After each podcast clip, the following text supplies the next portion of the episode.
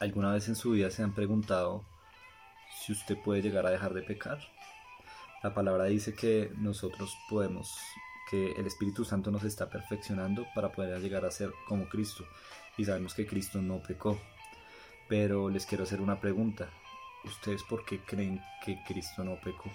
Y yo les he hecho esta pregunta a muchas personas y lo primero que me responden es, no, pues obvio, es que Jesús era Dios.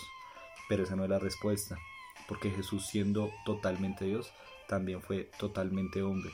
Entonces él estando en la carne, él podía llegar a pecar. Pero Jesús era totalmente Dios. En Colosenses 2.9 dice, porque en él habita corporalmente toda la plenitud de la deidad. O sea que Jesús era totalmente divino y él pues en su deidad y, y, siendo Dios aquí lo demostró haciendo muchísimas señales, haciendo muchísimos milagros. El hecho de morir y resucitar muestra que él era Dios pero por el otro lado él también era humano. Él sentía, él lloró, él, tuvo hambre, él tuvo sueño, él estuvo muchas veces expuesto a pecar y eso lo vamos a ver, pero en Filipenses 2.5 dice, haya pues en vosotros este sentir que hubo también en Cristo Jesús, el cual, siendo en forma de Dios, no estimó el ser igual a Dios como cosa a que aferrarse, sino que se despojó a sí mismo, tomando forma de siervo, hecho semejante a los hombres, y estando en la condición de hombre, se humilló a sí mismo, haciéndose obediente hasta la muerte y muerte de cruz.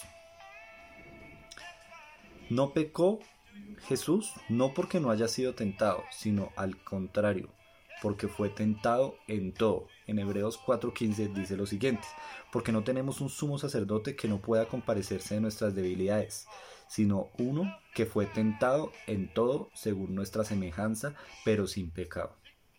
Entonces Jesús no pecó no porque no hubiera tenido tentación, sino porque la tuvo y, y no y nunca cayó en ella. Jesús no pecó porque no hizo su voluntad, sino la del Padre, teniendo la voluntad en la tierra siendo hombre. Él tenía voluntad propia porque estaba eh, era Dios en carne, entonces él tenía una voluntad, pero él tenía su voluntad, él no hizo su voluntad, sino que hizo la del Padre, y en Lucas 22, 42 lo podemos ver, Padre, si quieres pasa de mí esta copa, pero no se haga mi voluntad, sino la tuya. Jesús no pecó porque se negó a sí mismo, y en Mateo 6, 24 él no lo enseña. Dice, entonces Jesús dijo a sus discípulos, si alguno quiere venir en pos de mí, niegue a sí mismo y tome su cruz y sígame, porque todo el que quiera salvar su vida la perderá, y todo el que pierda su vida por causa de mí la hallará. ¿Y qué hizo Jesús? Se negó a sí mismo, él fue y se entregó en la cruz. Jesús no pecó porque aprendió la obediencia, obediencia, y además tuvo que luchar para ser salvado de la muerte. Y en Hebreos 5.7 vemos esto. Les quiero citar muchos versículos simplemente para que veamos lo que hizo Jesús aquí en la tierra y el por qué él no pecó y el por qué nosotros podemos ser como Jesús. Y Cristo, en los días de su carne, ofreciendo ruegos y súplicas con gran clamor y lágrimas al que le podía librar de la muerte, fue oído a causa de su temor reverente, y aunque era hijo, por lo que padeció, aprendió la obediencia. Y habiendo sido perfeccionado, vino a ser autor de eterna salvación para todos los que obedecen. Entonces Jesús dice su palabra también que él tuvo un desarrollo espiritual. En Lucas 2.52 lo dice. Y Jesús crecía en sabiduría y en estatura y en gracia para con Dios y los hombres.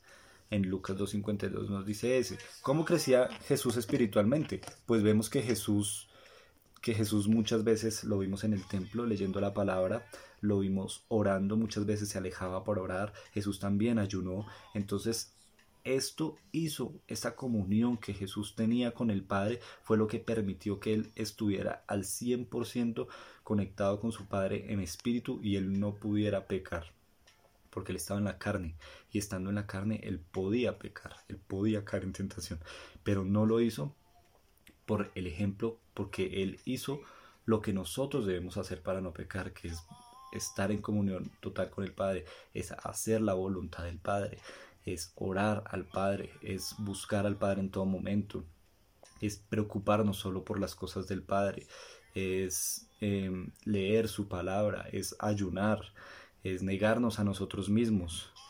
Entonces Esto es lo que nosotros debemos de imitar de Jesús para dejar de pecar. Si usted quiere dejar de pecar, pues es fácil, imite a Jesús y lo puede lograr.